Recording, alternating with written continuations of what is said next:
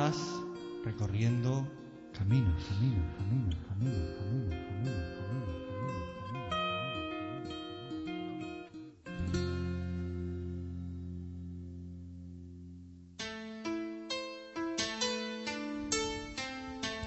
Bueno, continuamos con el programa.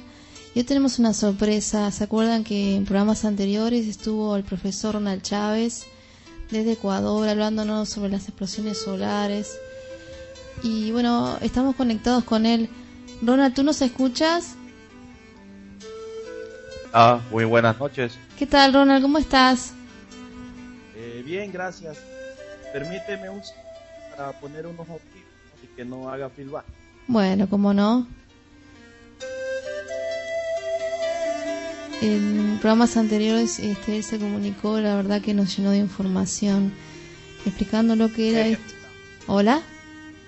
Sí, aquí estamos. ¿Cómo está, profesor? Aquí un poquito preocupado por todo lo que sucede actualmente en el mundo, pero bueno, son los cambios que se están dando y que debemos saber asimilarlos de alguna u otra forma. Ajá.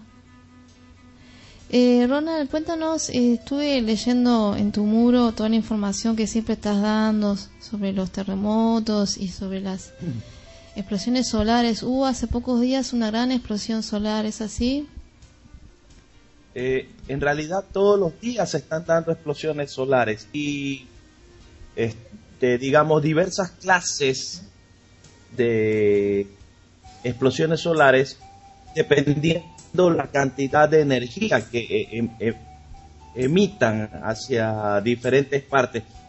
Lo único importante es que a veces no nos da de golpe al planeta Tierra. La más fuerte que ha sucedido en este año 2011 fue el día 14 de febrero, el Día de los Enamorados, casualmente, y que trajo complicaciones muy fuertes en los sistemas, principalmente de comunicaciones en diversas partes del mundo. Ajá. Bueno, actualmente estamos monitoreando eh, la actividad solar y efectivamente entre el 7, 8 y 9 de marzo hubo una gran actividad solar. O coincidencia, el 11 sucedió lo que todos sabemos en Japón. Sí, sí. Está bien. Sí, entonces, para la energía que emana el sol en esta, en esta fuerza, digamos, que entra, parece que es un detonante que impacta sobre las placas tectónicas y ayuda a liberar eh, energía, pero de golpe, no como una forma normal. De hecho, eh, estoy muy preocupado por lo que está sucediendo ahorita en Japón e inclusive han elevado a 7 el nivel de la radiación, que es totalmente alarmante. Es casi, eh, y es, de las mismas proporciones de lo que sucedió en Chernobyl. El problema es que sigue eh, Ronald, soy Leo, ¿qué tal? Hola Leo, ¿cómo estás? Muy bien, Muy bien. Eh, igualmente. Quería hacerte una pregunta. Em, este sábado pasado, sábado 9 fue, de, abril, em, ocurrieron algunas cosas extrañas a nivel de comunicaciones. ¿En el Uruguay? En todos lados. Ah, ya, correcto. Eh, no sé si, si hubo algo específico ese día que, que, que se pueda llegar a asociar con esto, pero hubo, hubieron cosas muy extrañas en, en, todas partes del mundo porque justamente yo estaba conectado con en la noche, lo que fue la noche de, acá, de, nuestra, de nuestro hemisferio.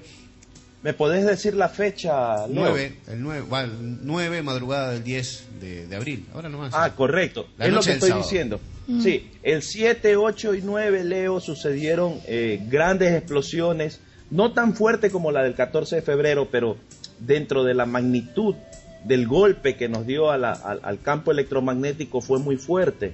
De hecho, nuestro campo electromagnético cada día se está debilitando más, ya es, es como un elástico desgastado, está que soporta y soporta, pero esto se ve reflejado ya en, muchos acontecimientos y, principalmente se está viendo ya eh, las consecuencias tanto en los seres animales como en los seres humanos y asimismo en los medios tecnológicos que están sucediendo en estos momentos.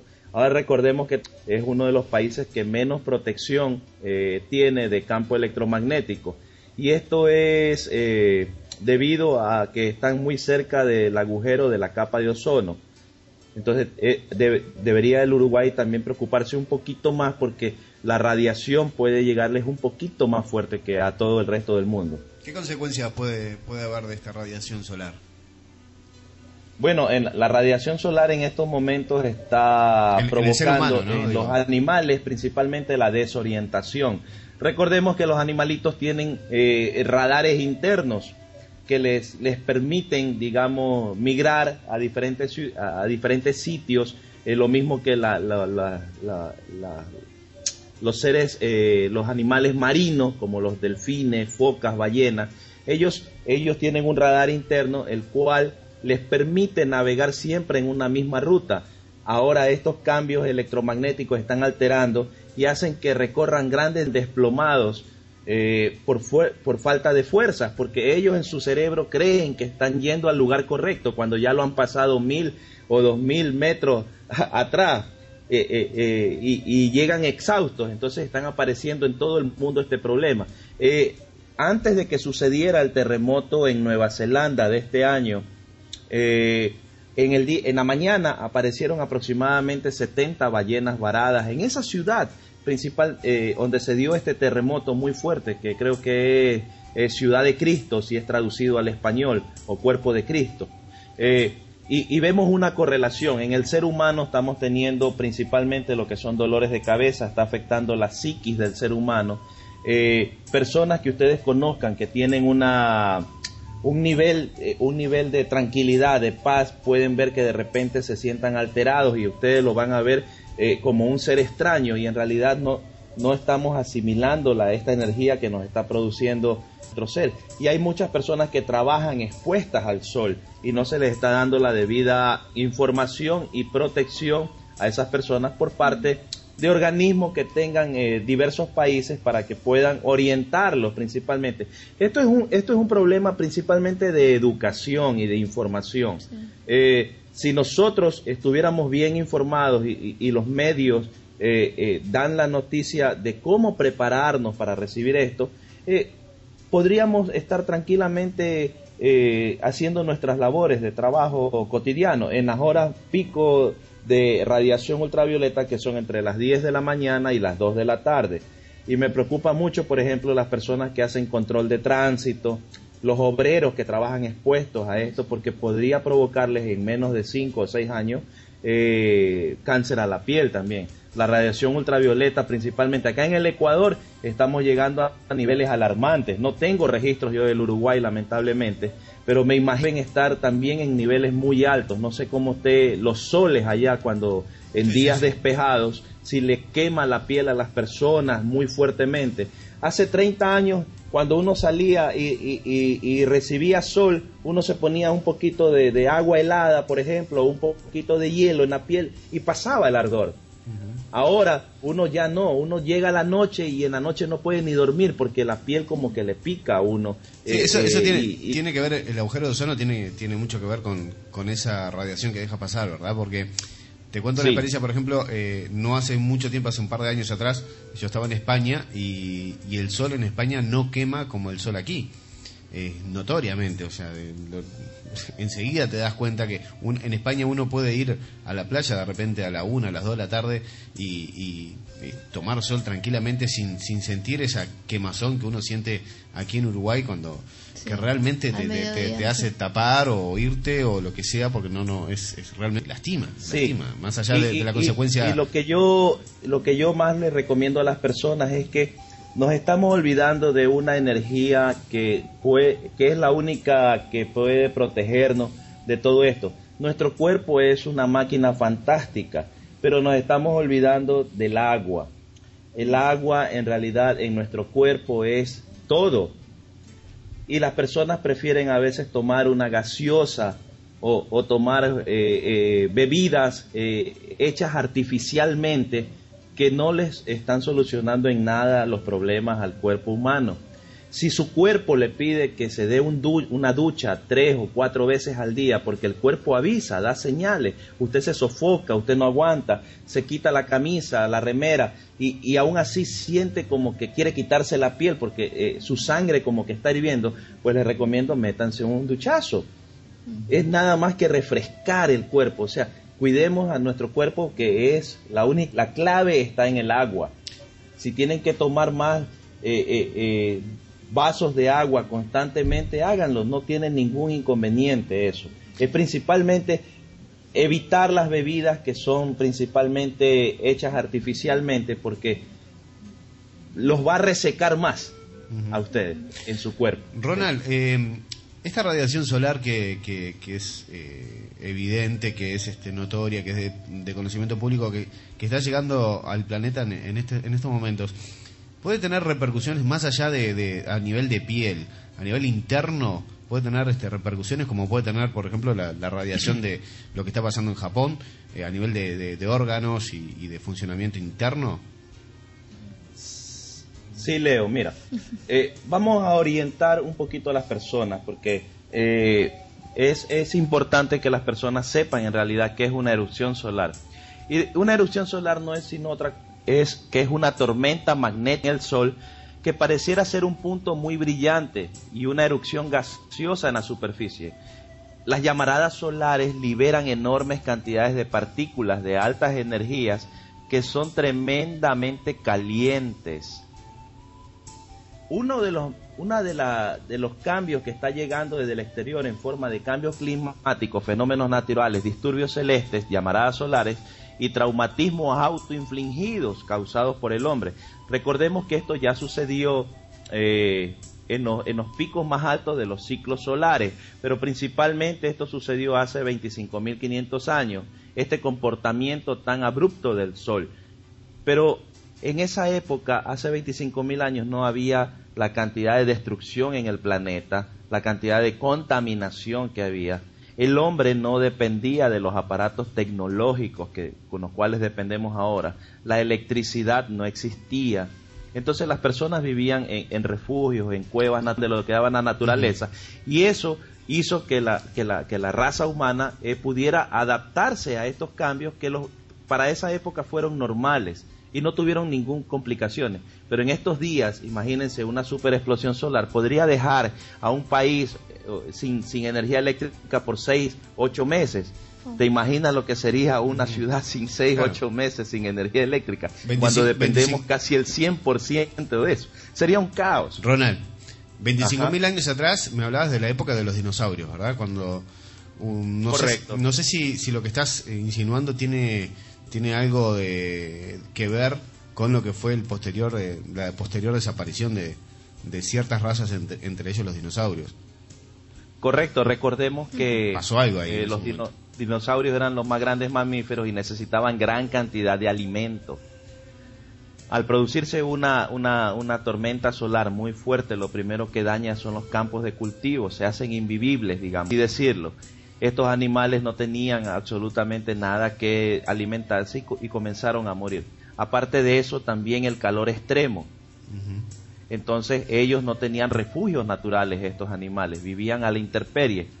Y es una de las causas, es una de las causas por las cuales desaparecieron. Porque también hay, la otra teoría que habla del asteroide que cayó y que produjo una nube, ¿verdad?, que cubrió la mayoría del planeta y que no permitió que haya eh, entrada de energía solar y provocó una fuerte glaciación que también podría pasar. No solo el hecho de que el sol eh, emita calor y energía calorífica no quiere decir que no tengamos una, eh, un sentido contrario, un efecto contrario que podría ser un frío extremo.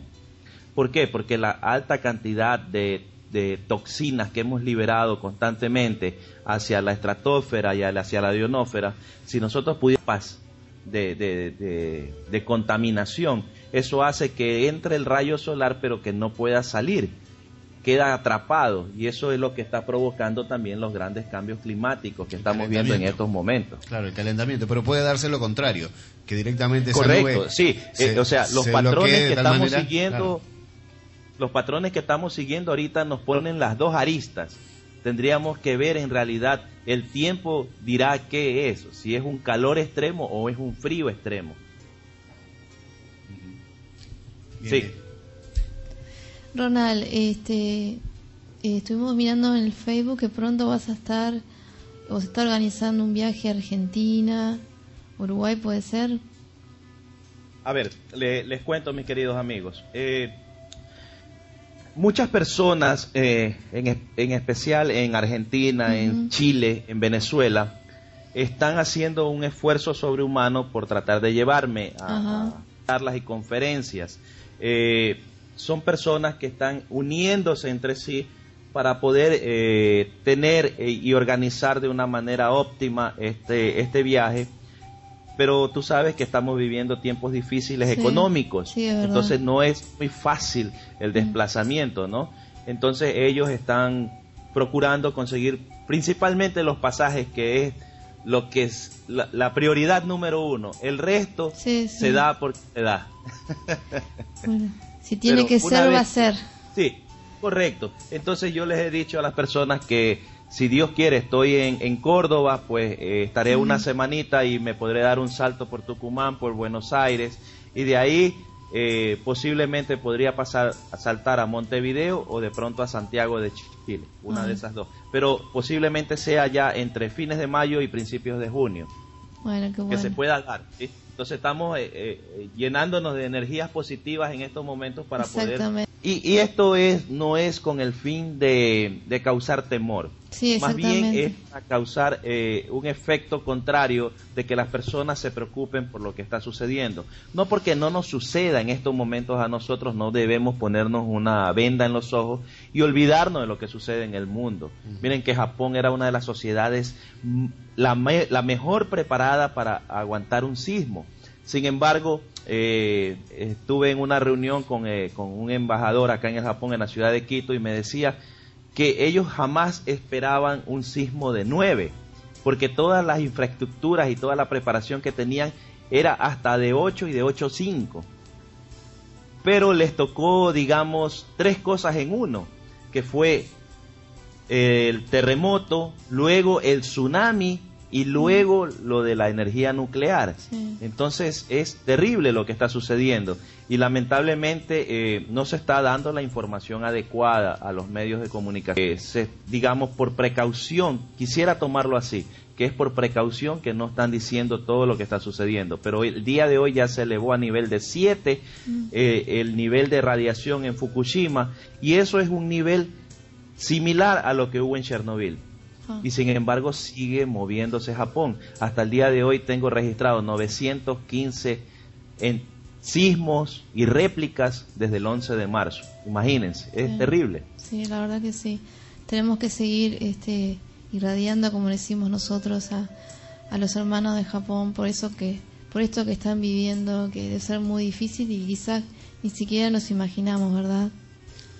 Sí, correcto. En, en, en algo que me decía Raúl, también puedo eh, complementar la información, es que las llamaradas solares también están afectando el sistema nervioso central, principalmente el revestimiento de nuestro estómago. Toda actividad del cerebro, incluyendo el equilibrio. Y, y parece una coincidencia increíble, pero estamos viendo todo el desequilibrio político que hay en estos momentos, ¿no? Principalmente en estos países del África y del Asia que se han levantado de una forma exorbitante.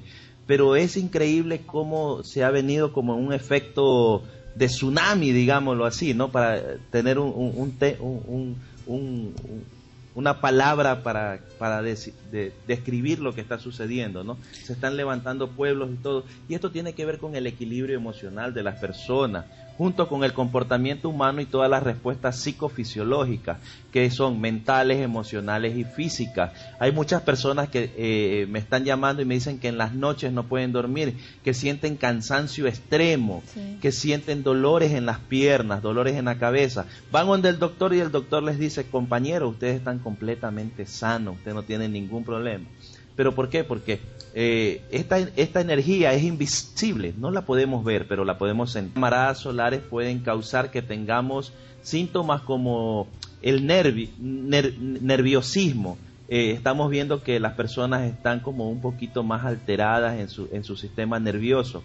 Ansiedad, preocupación, mareos, como ya los he dicho, pero principalmente en las noches.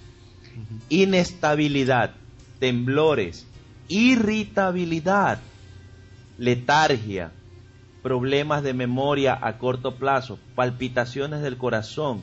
Estamos viendo que eh, estamos teniendo eh, gran cantidad de personas y pacientes acá en el Ecuador que se están con problemas cardíacos, náuseas, intranquilidad, presión prolongada de cabeza y dolores de cabeza.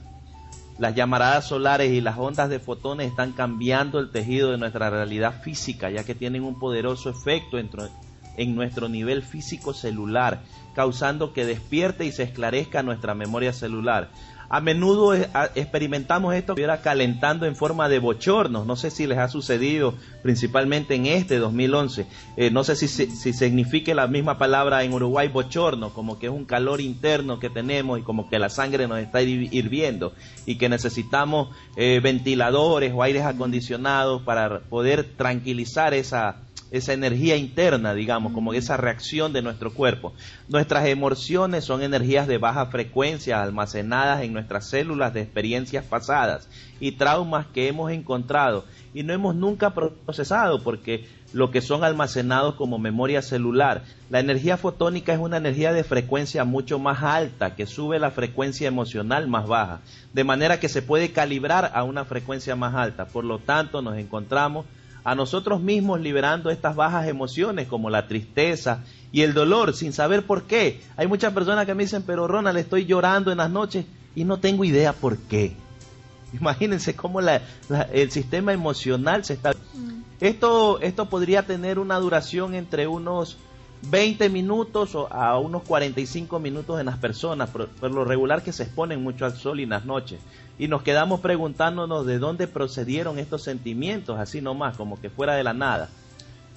Ronald, tengo una, pregunta por acá, a ver si, si, tú de repente estás informado de esto, em, sobre el asteroide Apophis, que según se habla por ahí, pero no mucho, no demasiado, no hay mucha información, eh, sería un asteroide que estaría llegando a, lo que es el, campo electromagnético terrestre alrededor del 2036 y habría grandes posibilidades de que este asteroide pudiera caer en, probablemente en, zona de mar, porque bueno es lo que más abunda en la Tierra, eh, y podría, si eso sucediera, podría crear, este asteroide tiene 250 metros de extensión, o sea, de, podría crear un gran agujero en, la parte de océanos de, nuestro planeta y crear un tsunami eh, gigantesco.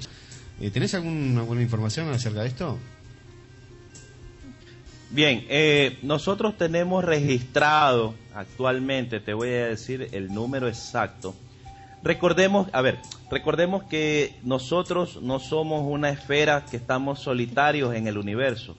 Estamos rodeados de miles, millones de cuerpos celestes alrededor de nuestro planeta. Si nosotros podemos ver a nuestro satélite, que es la Luna, pudieran ver las fotos, van a ver la cantidad de impactos de asteroides que tiene. Es increíble. Y al mismo tiempo nos ha servido como de una capa, como de Superman o de escudo protector, la luna hacia nosotros.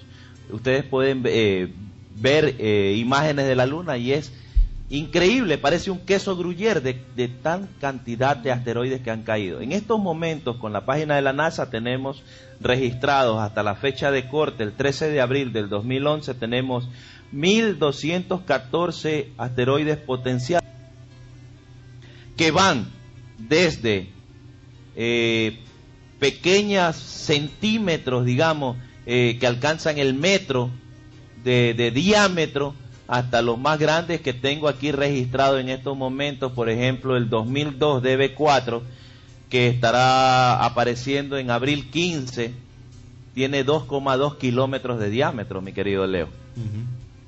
Entonces, eso, esas pequeñas rocas viajando a unos 30 mil, 40 mil kilómetros por hora, eh, yo creo que Dios no va a permitir que nos suceda nada de eso, porque sería prácticamente la extinción de medio planeta. Eso sería terrible.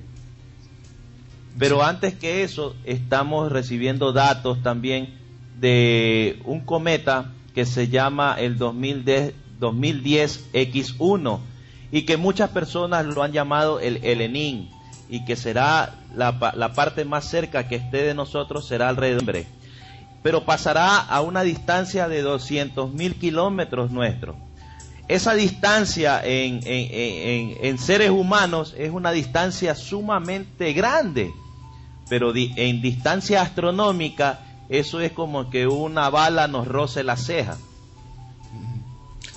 Sí, sí, sí. Yo te, preguntaba sobre, sobre este asteroide porque me, llegó una información por ahí y este y donde se habla justamente también de que la, tanto la Unión Europea como Estados Unidos están evaluando procedimientos a adoptar para afrontar esta situación. E incluso hablan de un coste de la misión eh, que rondaría los mil millones de euros. Hablan de dos eh, satélites. Eh, la Agencia Espacial Europea, ESA, está evaluando, dice por acá, la posibilidad de desplegar una misión central en el lanzamiento de dos satélites, uno para alejar el asteroide este satélite está bautizado como Don Quijote y otro para dar cobertura en órbita al primer satélite denominado Sancho dejando esta información con tono un poquito más serio. Como que, ¿Sabes, ¿Sabes, Leo, cuál es el, digamos, el inconveniente que tiene los laboratorios astronómicos en este momento? Es que hay personas que tienen mucha tecnología en estos momentos que no pertenecen a ninguna organización. Y para esas personas es muy fácil estar monitoreando constantemente el espacio. Entonces ya no se puede tener, no se puede guardar ni, ni reservar la información porque inmediatamente en cualquier parte del mundo, principalmente en Australia, en Chile, eh, que hay laboratorios astronómicos independientes, publican la noticia. Entonces ya no se puede controlar, esa es, es, o sea, fue ya, se escapa de las manos toda esta información.